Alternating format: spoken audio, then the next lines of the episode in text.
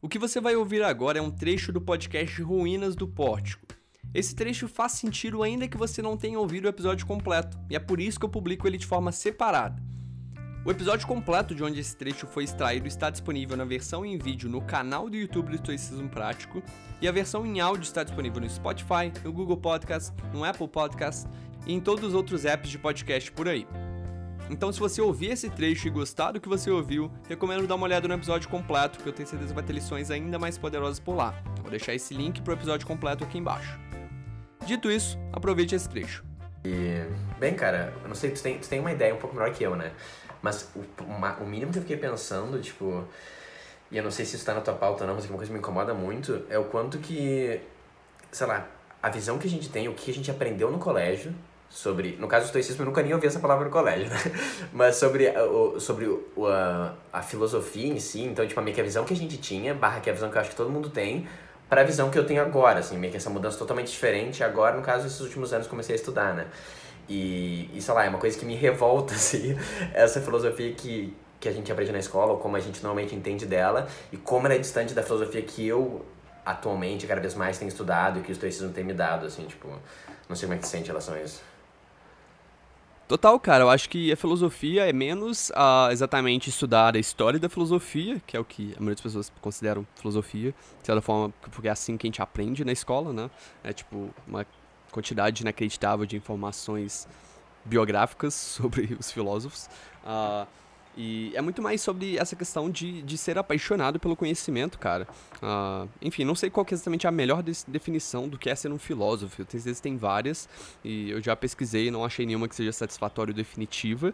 Mas eu acho que, de certa forma, todas passam um pouco por isso, assim, esse, essa paixão pela pela sabedoria, assim. Então não é necessariamente sobre você uh, ter conhecimento sobre como o mundo funciona, é basicamente sobre você ter curiosidade sobre como o mundo funciona e como você pode agir melhor nele.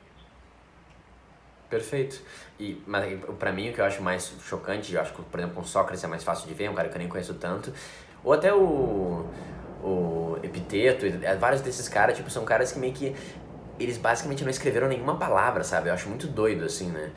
E daí o que eles faziam basicamente é viver e daí eles falavam de como eles viviam, tá ligado? Tipo, que para mim isso é insanamente, se for comparar com uma coisa mais atualmente, assim, tipo, a vibe que a gente foi com Foucault e com Hegel e todos esses caras, tipo, o quão a gente, cara, se perdeu na, na masturbação mental, assim, tipo, do que, que significa o significado da semiótica do significado, sabe? A gente já tá meio que não chegando em lugar nenhum.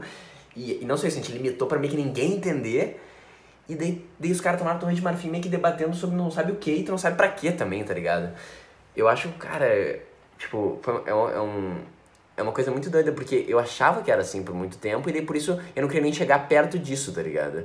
E eu sinto que isso meio que afasta muitas pessoas, sabe? Essa hiper inte intelectualização da coisa, tá ligado? Em vez de só, tipo, uh, qual é o jeito correto de se viver, que é meio que a pergunta principal que acho que todos tentam responder, né, dentro da filosofia, né?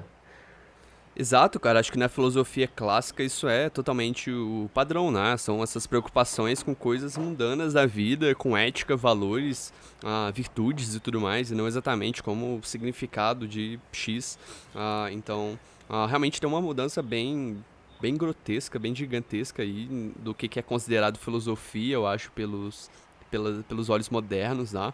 Uh, eu não necessariamente vou bater aqui na filosofia moderna, porque é uma coisa que não necessariamente eu, eu sou, tipo, eu acho isso inútil ou ridículo ou qualquer coisa do tipo. É, eu, só, eu não me importo tanto, assim. Uh, talvez algum dia da minha vida eu mude, mas hoje eu simplesmente não me importo o suficiente para ler coisas de filosofia recentes, fraga. Talvez, de Verdade. novo, provavelmente vou mudar, mas hoje não é algo relevante. Então, não necessariamente eu, eu, critico a forma como é feita, mas eu acho que minhas preocupações se alinham muito com as dos clássicos. E eu acho que é muito isso que atrai as pessoas para o estoicismo, inclusive. Uh, você não vê tantas pessoas buscando, pelo menos eu tenho essa impressão. Uh, talvez esteja falando besteira, mas você não vê tantas pessoas buscando, pessoas assim, eu digo, pessoas que não vivem da filosofia, né? Que não, esse não é o trabalho da vida delas, buscando sobre outras escolas além do estoicismo, por exemplo, assim. O epicurismo também tem, tudo mais, obviamente tem algumas que uh, atraem um pouco mais, mas todas essas normalmente são as clássicas. Isso é bem, é bem interessante, cara, porque são as mais relacionáveis, são as que mais atraentes, assim, por tratar desses tópicos do dia a dia.